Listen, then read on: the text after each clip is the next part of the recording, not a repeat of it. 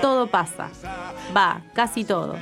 Por suerte, siempre algo queda. Pasan los años, pasan los gobiernos, los radicales, los peronistas, pasan veranos, pasan inviernos, quedan los artistas.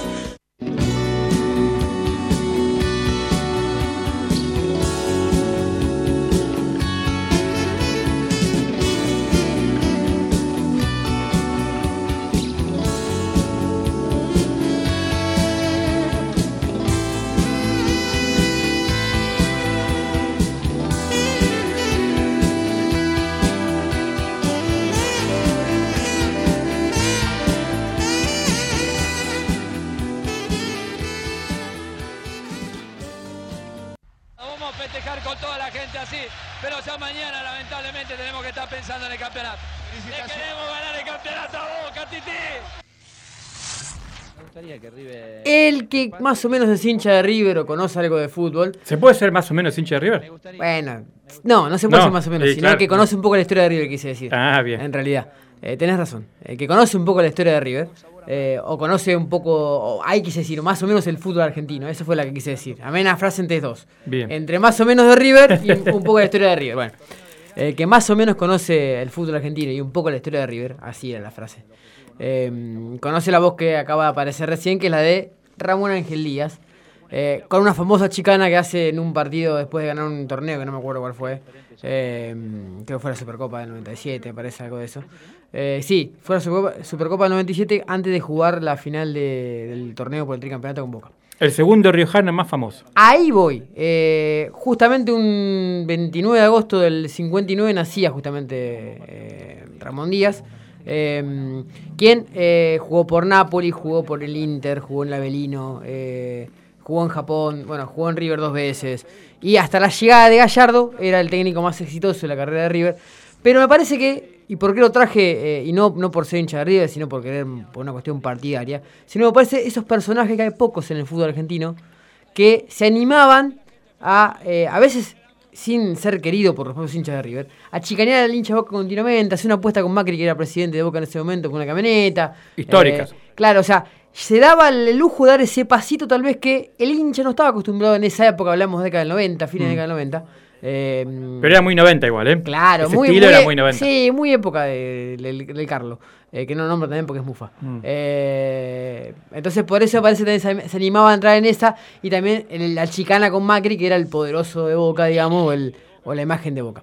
Vamos a la siguiente. eh, a ver, subir un poquito. En, en el, este, en el parque en el Quien está hablando, central. eh, es ¿no? Pancho El Barallo. primer partido.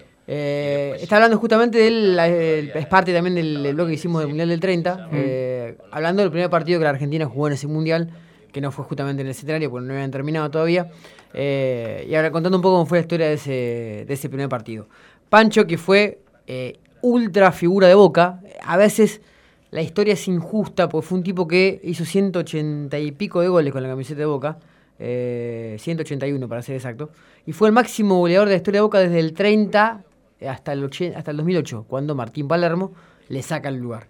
Eh, un tipo muy grande, que encima fue el último sobreviviente del Mundial del 30, y que encima fue también figura y ídolo de gimnasia antes de llegar a Boca. Mirá. Un tipo que, como todo pasa, eh, dicho sea el programa, eh, la historia del fútbol argentino tiene esta cuestión de que los medios y las redes sociales hacen que las cosas que pasan ahora sean mucho más importantes vez que pasaron hace 50 años atrás cuando no estaba toda esta cuestión. Claro, ¿hay, hay video de goles y eso de? Hay video de goles, Ah, bueno. pocos, pero eh, a esa cuestión voy justamente. Tal vez un gol de Messi o un gol de un tipo de la actualidad ha Sí, tenido mucha más y va a tener siempre mucha más eh, repercusión que un tipo que tal vez hizo 180 goles en la década del 30. Por una cuestión lógica de medios y que encima el argentino no es muy amante de la historia. Claro. Entonces, bueno, eh, en realidad por eso es que un tipo tan grande para la historia boquense y tan grande para la historia de la selección argentina, porque fue, te digo, quien fue el último falle- fallecido de- del Mundial de 30, haya perdido un poco la, la- la importancia de su carrera. Este que relata ahora es Kike Wolf. Eh, Claro. año 94. Sí, a ver, se van a dar cuenta, ya se dan cuenta que no. Con seguridad, con firmeza el capitán de Vélez. El relato del que viene ahora es, es histórico. Cara a cara. Va. Chilaver. El paraguayo. Grande. Pa. Esa frase, grande pa, venía de parte de Kiki Wolf, porque la Copa Libertadores que gana Vélez, eh, este partido fue el 31 de agosto del 94, era transmitida por Telefe. Mm. Por el viejo canal Telefe, digamos. Sí, es un Telefe, pero bueno, ya es como más multimedio. El de las pelotas. Eh, el de las pelotas. Que era lo primero que Telefe se mandaba a hacer al de deporte, fútbol importante. Ir a Vélez, digamos. Como River y Boca lo tenían en Canal 13, Mm. Telefe tenía a Vélez. Eh, y tuvo la suerte de ver Chilaver y, y- No Chilaver, perdón, Kike Wolf. Y, y Telefe de que, que Vélez llegara a la final y ganara esa copa. Tiene una- una- un rating increíble. Y él aprovechaba cada vez que el paraguayo tenía una buena, actualiza- una buena actuación, una jugada importante, el, el famoso Grande Pa, en referencia a la serie que serie estaba de televisión, que si no me equivoco era Arturo Puig, eh, Claro. que era Grande Pa, digamos. Y aparte fue los inicios de Kike Wolf como periodista, después él pasa a ESPN, después a simplemente fútbol, digamos, crece como periodista, pero la primera exposición grande de, de, de Kike Wolf fue en esta final del 94, cuando Vélez que se convierte en el séptimo equipo argentino en ganar Libertadores, cuando Bianchi gana su primera Copa Libertadores, después ganaría más tres con Boca, Sí. eh, y arranca la historia de Vélez como, como equipo copero y arranca la historia de Bianchi como técnico copero que después se ha convertido en el máximo ganador de Boca, ¿no? Hoy lo escucho a menos. Kike Wolf y... Sí, no, pobrecito ya. Bueno, pero esto ya pasaron 26 O, años. o- será que estamos tan acostumbrados a que te iluminen un poco más los comentaristas no, que es se eso. quedan slow? Él quedó, quedó claro, quedó en, en otro tiempo, digamos. Sí, va, sí. va, va, ¿viste donde los discos tenían 45, 33? Bueno, él está en 33. Sí, no, no, no por la velocidad 45. en que lo dice, sino por No, lo la que velocidad de cabeza. Sí, claro, no, no me da nada. O sea, no- la verdad que no le regala nada a la transmisión, No, una pena. ya no, bueno. ya la imagen, digamos, que está llevando a, a- a ESPN, como que la, la imagen de que abre, que abre, que cierra las transmisiones, digamos, Claro. va, va por otro lado, me parece, lo de lo de mm, lo de Kike Wolf en este momento.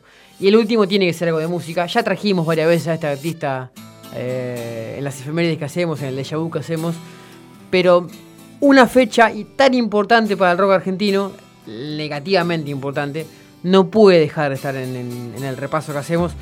Es eh, el 4 de septiembre del 2014, cuando físicamente eh, nos deja este enorme artista que es Gustavo Cerati. Eh, en el 2010 se tenido la sede, estuvo cuatro años en coma. A veces uno pierde la relación del tiempo que estuvo que en, en- en coma. Esta cuestión de la cantidad de gente que estaba con él, los- de la familia, de los artistas que habían a visitarlo. Es como que tuvimos cuatro años de Cerati estando presente sin estar presente en realidad, porque estaba en coma. Pero los bueno, artistas quedan presentes con su siempre laburo, con ¿no? el laburo y más un tipo tan grosso como él que eh, marca un antes y un después en muchísimas cuestiones de la música eh, con Soda Stereo y con su carrera solista también porque uno a veces se va mucho con lo que fue Soda Stereo pero su carrera solista fue muy grande Claro. grandísima eh, y aparte es como que de- dejó un legado eh, y logró me parece también es, es- es muy muy grosso esto como solista más que nada romper esa dicotomía que había entre los redondos y Soda Stereo, digamos. Él logró que con su trabajo de solista mucha gente que le gustaba los redondos y que era imposible escuchar Soda Stereo, Claro. se llegara un poquito a la música de Cerati. Dos segundos y lo sacamos.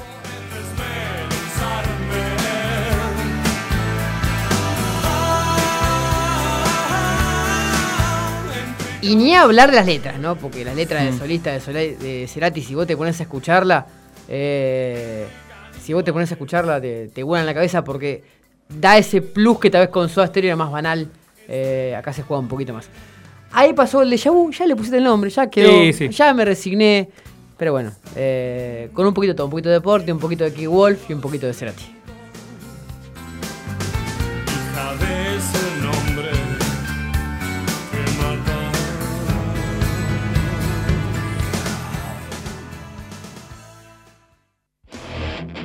Macri, Melconian, Prat